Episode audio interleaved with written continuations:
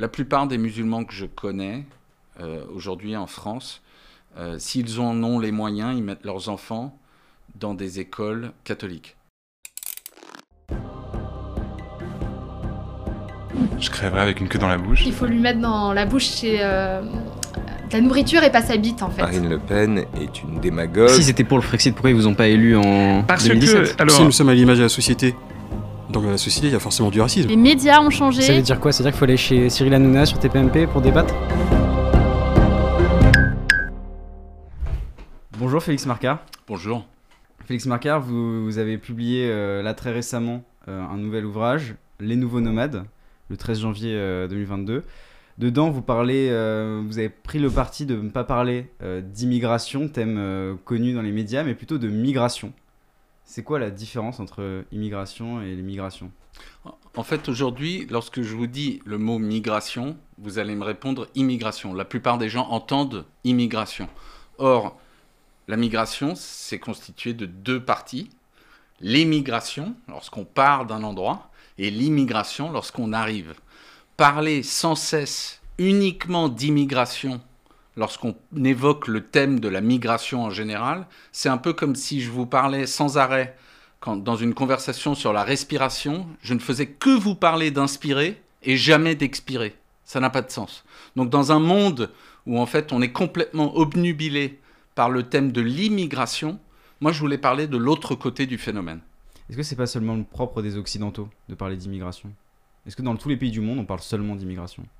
En Europe, aux États-Unis, dans le grand, ce qu'on appelle le Grand Nord, on a tendance à être focalisé sur un certain type d'immigration, qui est la, migration en fait de pays euh, du Sud vers ceux du Nord. Mais encore une fois, ça n'est qu'une partie du phénomène. Et comme d'habitude, on s'y intéresse uniquement parce que ça nous concerne nous. Mais on parle d'immigration dans ces pays du Sud aussi Bien On- sûr. On dit le terme immigration. Il y a du rejet aussi, parfois, des immigrés? Énormément. En Afrique du Sud, par exemple, pour prendre un exemple précis, euh, les Sud-Africains sont, euh, sont verts du nombre de Zimbabwéens qui se pointent chez eux. Enfin, dans tous les pays, en fait, vous avez euh, la même dynamique qui est à l'œuvre. Et justement, entre euh, le- les nomades, comme vous dites, euh, Hmm. donc qui rejettent les, les immigrés ou ceux qui migrent, euh, vous vous encouragez, euh, même vous aviez fondé un mouvement euh, Barrez-vous, vous incitez les gens donc à partir, à être nomades. C'est vrai qu'on a envie de vous connaître parce qu'il y a eu ce papier dans Libé, on l'expliquait il y a un peu plus d'un an maintenant, qui nous disait, enfin qui disait pas nous parce que nous on n'est plus suffisamment jeunes, mais qui disait aux jeunes barrez-vous, euh, ayez des expériences à l'étranger, profitez-en et revenez ensuite quand même parce que certains, Absolument. certains n'ont pas retenu la deuxième Absolument. partie de la On a, proposition. re- on a retenu surtout le titre. Est-ce que euh, c'est pas justement notre monde n'est pas euh, anti-nomade et c'est difficile aujourd'hui d'être nomade par, par ce rejet-là?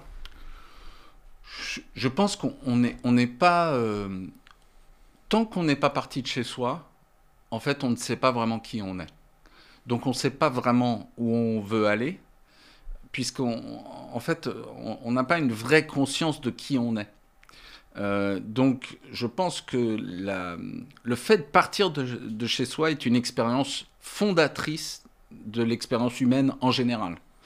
Euh, ça ne veut pas dire qu'on n'a pas aussi en nous le besoin de s'enraciner. Les deux coexistent en nous et ne sont pas antithétiques, contrairement à ce qu'on voudrait nous faire croire. Mais est-ce que tout le monde euh, peut se permettre d'être nomade? Tout le monde peut se permettre de se connecter à la nature? Est-ce qu'aujourd'hui, il n'y a pas des problèmes justement euh, sociaux, des problèmes économiques qui font que certaines personnes ne peuvent plus euh, être nomades? Alors je pense que lorsque j'ai euh, écrit avec Moclès et Mouloud Achour la tribune Barrez-vous, on avait sans doute une vision un peu éthérée euh, des choses et on a sous-estimé euh, à quel point c'est difficile pour certains d'entre nous de, euh, de plier bagages et d'aller faire un tour ailleurs. La, la forme la plus simple du nomadisme, c'est d'aller faire un tour à pied.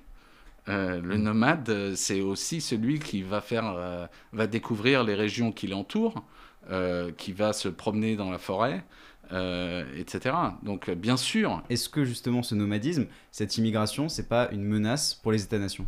Écoutez, moi je viens d'écrire un bouquin euh, qui m'a permis de- d'avoir des conversations assez poussées avec euh, les exclus de la modernité. Aujourd'hui, à force de génocides successifs, on a réduit la population indigène du monde à 4% de la population mondiale, alors qu'ils sont les gardiens de 80% de notre biodiversité. Il faut, prendre un peu de, hauteur. Et le problème dans les débats nationaux auxquels j'assiste, euh, d'ailleurs, pas que le français, encore une fois, hein, c'est c'est la même chose ailleurs, euh, c'est qu'ils sont. Ils montrent une incapacité à prendre de la hauteur. Et cette incapacité à prendre de la hauteur, c'est ce que permet le nomadisme. Parce que lorsqu'on est mobile géographiquement, on prend, de la, on prend de la hauteur en termes historiques, en termes temporels. Euh, et, et je crains que notre incapacité à nous élever euh, soit notre, euh, nous mène à notre perte. Est-ce que cette vision-là, elle est pas un peu idéaliste? Est-ce que certains ne peuvent pas vous reprocher d'avoir une vision idéaliste du monde? Moi je, moi, je pose la question qui sont les idéalistes aujourd'hui? Qui sont les pragmatistes aujourd'hui Qui sont les gens qui sont vraiment. Qui, qui sont les pragmatiques Donc, moi, je ne pense pas qu'il faille euh, être naïf pour dire que nous allons dans le mur. Au contraire. Je Vous, pense vous pensez qu'il y aura un effondrement?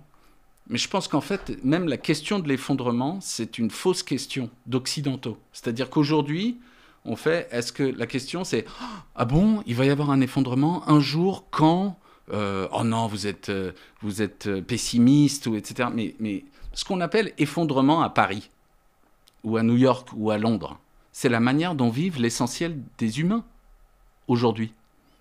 Ceux qui ne vivent pas dans les grandes villes. Ceux qui ne vivent pas dans les pays riches, dans les pays industriels. Industrialisés, pardon. Donc en fait, l'effondrement, c'est pas un truc qui va arriver peut-être un jour. Si vous vivez aujourd'hui dans la corne de l'Afrique, au Sahel, au Nicaragua, au Honduras, au Bangladesh, aux Philippines, dans le nord de l'Inde, l'effondrement, c'est votre quotidien maintenant. Mais donc quoi Donc euh, en Europe, c'est ce qui va nous arriver? Ou est-ce qu'on peut espérer que ces pays-là euh, se développent euh, aussi pour vivre comme nous on vit en Europe Ou ce modèle-là, il est terminé Bah, je veux dire, euh, aujourd'hui, c'est une simple question de thermodynamique qui répond à votre question. Si on vit tous comme un Français ou comme un Américain moyen, eh ben, on sera à plus 10 degrés par rapport aux températures pré-industrielles euh, très rapidement.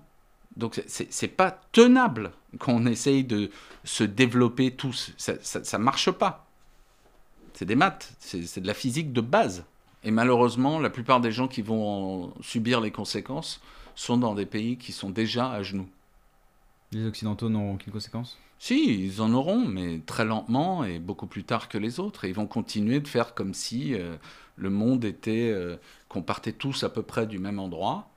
Euh, Parce que si, si on regarde aujourd'hui, pour, m'intéresser juste au cas français par exemple, si on regarde aujourd'hui le cas français, la France émet très peu de gaz à effet de serre. Euh, les, ça va être ses partenaires plus euh, américains, les États-Unis d'une manière plus générale, ou même les Chinois qui vont éme- émettre beaucoup. Est-ce que euh, nous, en tant qu'Européens ou même en tant que Français, comment on peut se dire bah je vais émettre moins, sachant que bah, en fait c'est les États-Unis, la Chine ou des plus gros acteurs qui vont, qui vont émettre beaucoup plus que moi? L'idée selon laquelle, d'abord, essayer de régler le truc à l'échelle française, ça n'a aucun sens. Première chose. Deuxième chose, l'idée selon laquelle les Français émettent moins que les Chinois est une blague. Parce que par habitant, les Français émettent, je ne sais pas combien de fois plus que les Chinois, mais c'est sans comparaison. Donc si vous divisez pas le- le- les émissions par le nombre d'humains dans le pays, votre comparaison, elle n'a ni queue ni tête. On ne peut pas séparer la question de la catastrophe climatique de la question des inégalités. Donc tant que les Européens et les Américains et les gens des pays riches feront, écoutez, nous, on fait notre partie du job, c'est les Chinois qui veulent pas suivre, euh, on ira dans le mur. Je veux dire, cette, logique, elle est, elle est catastrophique. Aujourd'hui, les inégalités en elles-mêmes sont vectrices d'effondrement climatique. Donc il faut s'atteler à ces euh, inégalités pour pouvoir espérer euh, changer dans la bonne direction, évoluer dans la bonne direction. Et aujourd'hui, on est dans une démarche qui est inverse. Pour, euh, pour juste parler d'un peu d'autre chose sur votre compte Twitter, alors ça m'a intrigué, vous vous définissez comme islamo-droitiste. Ouais. Pourquoi? Ça veut dire quoi? Parce que je trouve que le... aujourd'hui, en France, euh, cette phrase islamo-gauchiste est devenue une sorte de caricature. Euh, et moi, je voulais. euh, la plupart des musulmans que je connais aujourd'hui en France, euh, s'ils en ont les moyens, ils mettent leurs enfants dans des écoles catholiques. Pourquoi? Parce qu'en en fait, ils n'ont pas envie qu'on parle toute la journée à leurs enfants de Allah en particulier. Ils veulent simplement qu'on ne soit pas dans une démarche anticléricale, anti-religieuse, euh, que euh, parle de Dieu, on parle de Dieu à leurs enfants comme si on parlait du Père Noël. Euh, et donc, euh, ils se retrouvent en fait euh, en tant que membres d'une culture abrahamique dans le discours de- des catholiques.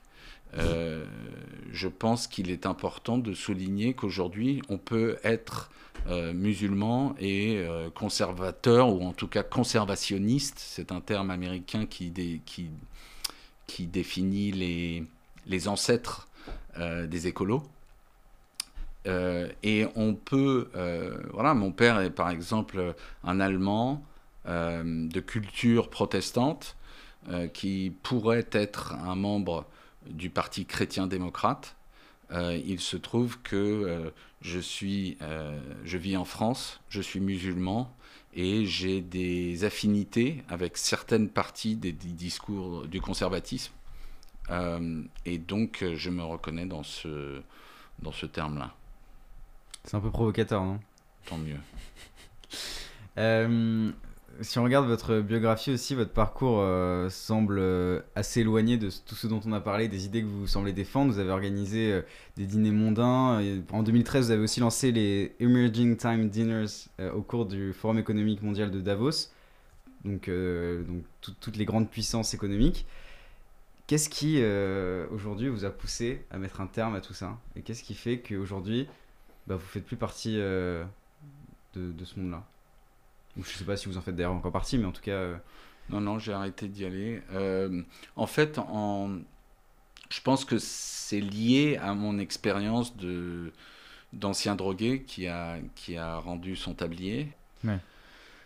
Et en réalité, fort de quelques années sans drogue et sans alcool, je me suis rendu compte, non, en fait, je, je me suis épanoui dans ces cénacles, dans ces centres de pouvoir, euh, Davos, les, les- les différents palais présidentiels où je, où je travaillais, et, euh, etc. Non pas en dépit de mon addiction, mais parce que j'étais un addict. En fait, le, le- je vois une sorte de... Il y a un rapport... Les gens pensent que l'addiction, c'est l'abus de certaines substances illégales. Mais en fait, l'addiction, c'est je, je définirais ça un peu autrement. L'addiction, c'est de- de- d'utiliser une activité ou une substance pour éviter des sentiments désagréables, des émotions qu'on n'aime pas, un, un peu inconfortables. C'était l'adrénaline que suscitait euh, le fait d'aller dans des palais présidentiels, ce genre de choses qui cumulaient après aussi avec la drogue, le fait de. Donc ça allait de, exactement, ça allait de pair. Mais, mais donc en fait, on peut être accro à plein de trucs. Hmm. Voilà, il y a les trucs illégaux, donc euh, la cocaïne, euh, je ne sais quelle drogue. Mais on peut être accro au travail, on peut être accro au sport, on peut être accro au sexe, on peut être accro, accro à faire la cour. C'est en me rendant compte, en fait, euh, que nous sommes devenus un peu une civilisation d'addicts que je me suis dit, en fait, à Davos, c'est la folie furieuse. Parce qu'en fait, à Davos, Tout le monde est addict aussi? Je pense que la plupart d'entre nous aujourd'hui montrent des symptômes d'addiction. La plupart d'entre nous. Euh, et l'addiction, ça se reconnaît à plusieurs, euh, il y a plusieurs caractéristiques euh, qui sont assez frappantes. La première, c'est l'immaturité. On est devenu une civilisation de gamins. On ne sait plus faire passer les enfants à l'âge adulte. On a perdu les rites de passage. Et du coup, on est, on est une civilisation où les enfants apprennent à d'autres enfants comment devenir adultes. Hmm. Ça se, dans la nature, ça n'existe pas. Il n'y a pas de chiot qui élève des chiots. Il n'y a pas de lionceaux élevés par des lionceaux. Euh, et jusqu'à assez récemment, il n'y avait pas d'humains qui étaient élevés par des, par des enfants. Pas- des enfants élevés par des enfants, ça n'existait pas. Or, aujourd'hui, c'est la norme. Dire, La plupart de nos, de nos référents, lorsqu'on grandit aujourd'hui dans la modernité, ce sont d'autres enfants. Euh, ce qui explique pourquoi on est devenu des tanguis en puissance. Je veux dire, en fait, aujourd'hui, le nombre de gens que je connais qui ont 50, 60, 70 ans, mais qui se comportent comme des gamins, c'est absolument gigantesque. Est-ce que c'est pas un problème générationnel ça? Est-ce que genre la génération qui vient juste après, euh, ce sera pas résolu parce que justement de prise de conscience climatique notamment ou... Ben, je pense qu'on compte trop sur nos cerveaux. En fait, euh, ce qui permet à un drogué d'arrêter de se droguer, c'est pas, euh, c'est pas son QI, Euh, c'est la douleur. Hmm. Donc moi j'espère que les générations qui arrivent euh, vont prendre conscience du truc. Malheureusement, ça- il va falloir qu'elles jonglent d'abord. On verra. On arrive vers la fin de cette interview. Mm. Est-ce qu'il y a une personne que vous souhaiteriez voir euh, dans ce genre d'interview, dans ce, dans ce format-là? Une personne que vous aimez, une personne que vous n'aimez pas euh, Est-ce que vous pensez à quelqu'un en particulier? Felwin Sarr. Ok, je connais pas du tout. C'est un, il est prof aujourd'hui, je crois, à Duke et peut-être euh, en, en, en Suisse également. C'est l'auteur d'Afrotopia, notamment. Euh, il a essayé de travailler avec euh, euh, la présidence de la République pour essayer de réfléchir à l'avenir des relations entre la France et l'Afrique. Hmm. Euh, il vient d'écrire un livre avec Gaël Giraud, dont le titre m'échappe. Mais c'est quelqu'un qui m'inspire énormément et dont je pense que les Français gagneraient à écouter plus. Ok. Est-ce que vous avez une euh, citation, une phrase qui vous accompagne au quotidien que Oui. Vous souhaiteriez partager? Ouais. C'est que la plus haute forme d'espérance, c'est le désespoir surmonté. Merci beaucoup, Félix Marquin. Merci à vous. Cet épisode de Pour est terminé, j'espère qu'il vous a plu. Si c'est le cas, n'hésitez pas à vous abonner, à activer la petite cloche pour être notifié lorsqu'une prochaine vidéo sortira, à mettre un j'aime et à nous laisser votre avis en commentaire, ça nous intéresse. C'était Antonin pour le crayon, salut